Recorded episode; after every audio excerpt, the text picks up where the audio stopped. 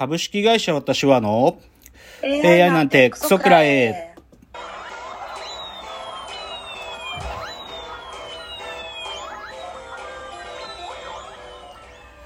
群馬が生んだ怪談時、株式会社私は社長の竹之内です。帰ってきたカルチャー音痴三代目アシスタントの吉峰です。えーこの番組は大喜利 AI を開発する株式会社私は社長の竹之内が AI のことなんかお構いなしに大好きなサブカルチャーについてサブカルリテラシーの低い社員に丁寧にレクチャー言い換えれば無理やり話し相手になってもらう番組ですということで今日は第108回の放送ですがえっと前回の107回はアニメ祭りで新エヴァンゲリオンの話ちょっとしたんだけど庵野秀明のプロフェッショナル見ました？見た？いや、プロフェッショナル見ました本当いやうち NHK が電波入らない電波ああ、そうなんだ。みじゃあまだ見てないんだ。でもあれだけはオンデマンドで契約してみようとああ、いや、すごかったよ。なんかもうナレーションからしてすごかった。なんか、我々は簡単にこの男に、うかつに手を出すべきではなかったとかね、書いてあって、いきなし言うのよ。いきなしナレーション。よっぽど大変だったんだろうね。いやーどんな大変さなんだったの？いや、だから、あんのが、いや、やっぱりさ、変、いや、い嫌なことしない人だからさ、絶対に。嫌なことっていうかさ、こう自分の、こう、望まないことしない人だから、多分いろいろあったんだろうね。でもでもそれ対 NHK だけじゃなくて、やっぱりそれのさ、やっぱり主戦場はやっぱエヴァ作りの制作チームの中だけど、もうね、いや、僕、安野のチームメイトはやっていけないよ。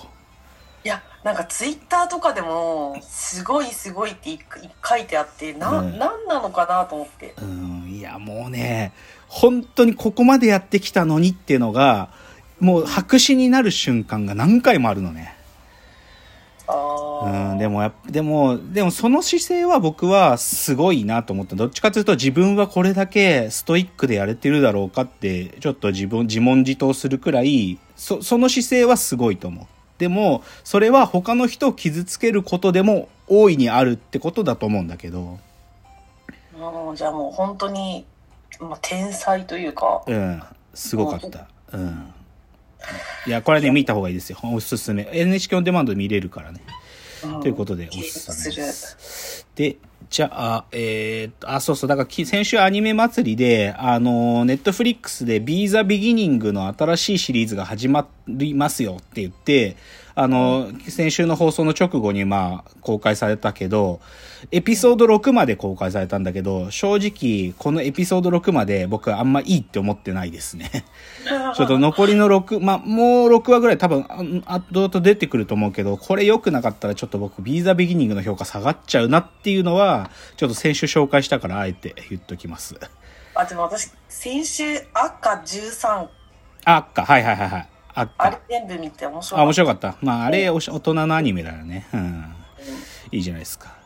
あとね、あの、火曜、月、火ってもうやってて、今日も、今日で最後なんだけど、BS プレミアムでやってるんだけど、満島ひかりの江戸川乱歩シリーズがあるのよ。知ってる？たうん今江戸江戸川乱歩の小説を極めて忠実に映像化するっていうプロジェクトで、うん。満島ひかりがいろんな役で出るんだけど、その乱歩のいろんなも話の中で、時には探偵、時にはし犯人とか、お男も女も境なく満島ひかりがいろいろやるんだけど、その江戸川乱歩シリーズの今回は怪人二重面相のやつで月火水で3回ずつやってんのね。うんで、これ超、もう月火僕見たけど、すごいよ、やっぱり。もまあう、もう本当に、もうそう、最初のシーン、一番最初のシーンの満島ひかりの演技だけ。こう、怪人二重面相が、明智小五郎の顔になるっていう芝居なんだけど、満島ひかりが。満島ひかりが明智小五郎なんだけど、その、の満島ひかりの笑うシーンがあるんだけど、ははははははって笑う。そこだけで、うわーって思う。もう。何これって。もう。え変わったっていうのが分かるんだ笑い方だけであーっていうかね、うん、いや、うんで、変わったっていうか、分かるとかじゃなくて、そういう笑いを今まで、なんか芝居で見たことがない。へうん。でもだもう僕その、本当に開始30秒のそのシーンで、すごいすごいって言ってるの ずっと言ってるな。すごっつって。いや、すごいよ、ほんと。で、だで、そのね、月曜日の第1話の犯人が怪人二十面相やったのは森山未来だったのよ。だからもう、上手い人同士で、もうね、虎とライオンが甘噛みし合ってんの。その、う、うまいのぶつけ合いで、もうバシバシなのよ。もうすごかった。でもね、なんかね、不思議なんだけど、BS、NHKBS プレミアムじゃん。なのに、他局のラジオとか出て番宣してんの。に、なんか、TBS ラジオで、伊集院さんの昼間やってるラジオとかに満島ひかりさん出てきて、なんかこの、今度明智小五郎のとか言って紹介してるし、その、あの、爆笑問題の TBS の日曜サンデーって番組にも出てきて、あの、言ってんのね。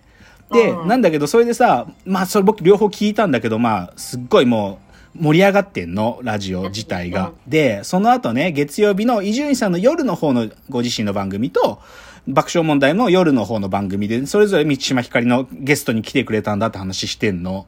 もうね、みんな満島ひかりのこと好きになっちゃってんの。もうね、スタッフとかも超好きになっちゃってるんだって、満島ひかりのこと。え、私言いましたっけ？一回、うん。エキストラで満島ひかり参加したんですよ。見たあ、そうなのめちゃくちゃ可愛かった。ああ、いや、僕もね、この前、代々木上原でね、すれ違ったんだよ。自転車乗ってた。超可愛かったけどね。すごい、すっごい細いし。うん。いや、でも、いや、でもさ、その、容姿っていうよりか多分パーソナリティもうそこのラジオの現場に来て、ほがらかに振る舞う満島ひかり見て、みんな好きになっちゃってんだよ。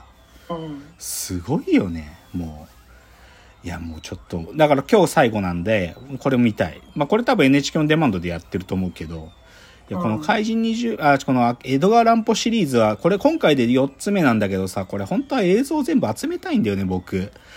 なんか DVD とか出ねえかなって思ってるっていうのが、ちょっとこの満島ひかりの話でした。でね、あとはちょっと芸人さんの話をしようかな。えっと、ま、まあ、しば、何回か言ってるけど、僕はカエル亭というですね、男女コンビが最近の一押しなんですけど、で、彼らの YouTube チャンネルはもうアップされるたんびに全部しっかり見てるんだけど、うん。と、同時に、あの、岩倉さんと中野くんっていう二人男女、あ、岩倉さんの方が女性なんだけど、この岩倉さんの一人のチャンネルっていうのも始まって、それが宮崎よかとこチャンネルっていうのね。宮崎出身なんだけど、宮崎よかとこチャンネル。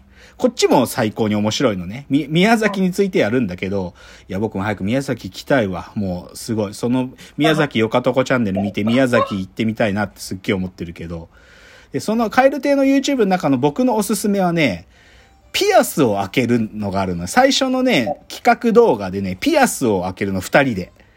そ、揃って初めてのピアスっつって、でもさ、それ僕人生で初めてこうピアッサーっていうの？ガチャンって開けるやつ、初めて見たけど、あんな怖いの。いや、そう。なんかもう、バチーンってなるよね。いや、怖い。あんなできないよ。超怖い。見てるだけで震えるもん。でもね、そんなに痛くないんだよ、その。マジ？痛みうん、痛みは一瞬。マジ？うん。ガチンなってもう、でもなんか、なんか身体改造って今までやったことないから、ピアスのあれやる、開けるぐらい一回やってみたいなちょっと見てて思った、ね。でもそういうのもあるのがカエル亭の YouTube と宮崎よかとこチャンネルなんで、しょういいでしょと。で、あともう一つは、これね、かがやっていう、あの、コント師がいるんだけど、二人のコンビなんだけど、加賀くんとかやさんっていう二人でかがやなんだけど、このうちの加賀くんが去年の夏ぐらいからね、ちょっと体調が悪かったみたいでずっとね、もうお休みしてたのね。うんいや、もう復活できないのかなって正直思ってたんだけど、あの、うんつい先日復活してね、そう。で、あの、爆笑問題とあの、霜降り明星がやってる心配性っていう番組があるんだけど、そこで映像で、ふあの、出てきて復活してて、で、うんそれの完全版が TVer にあるのね。その、かがや復活までの道のりを追いかけた。で、TVer で今、これ、今も見れるんだけど、かこの完全版ね、超泣けるよ。もう、もう、コンビ愛ってこういうことだなって思った。そう。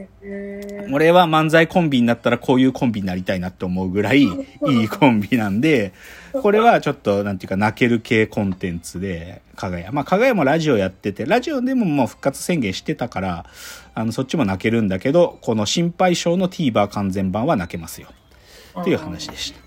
じゃあ、オープニング最後は今日の格言を言って終わりたいと思います。はい。えー、今日の格言。えー、残念が加速している日本アカデミー賞って何のためのアワードなの？まあ。もうこれ毎年言ってんだよな。もう何なの？日本アカデミー賞って。もう、あの、なんかさ、見てる、この嘘くさい感じ？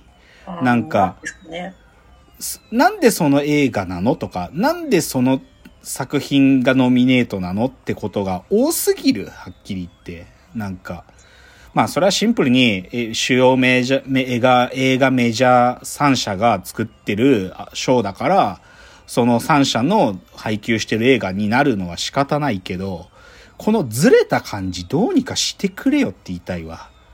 やっぱ日本は批評文化が進んでないんじゃないでしょうか。うん、なんかダサいよね。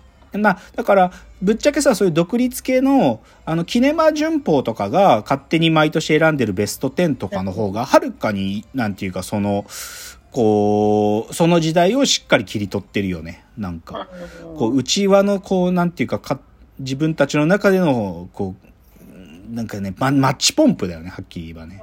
あのダサさもいい加減やめてくれよって思うわ。っていうので、ちょっと今年も日本アカデミー賞は、なんかみ、見てすらいないが、その作品見る限りは腹が立ってしょうがなかったという、それは今日の格言にしました。では、コーナーに入ってまいりましょう。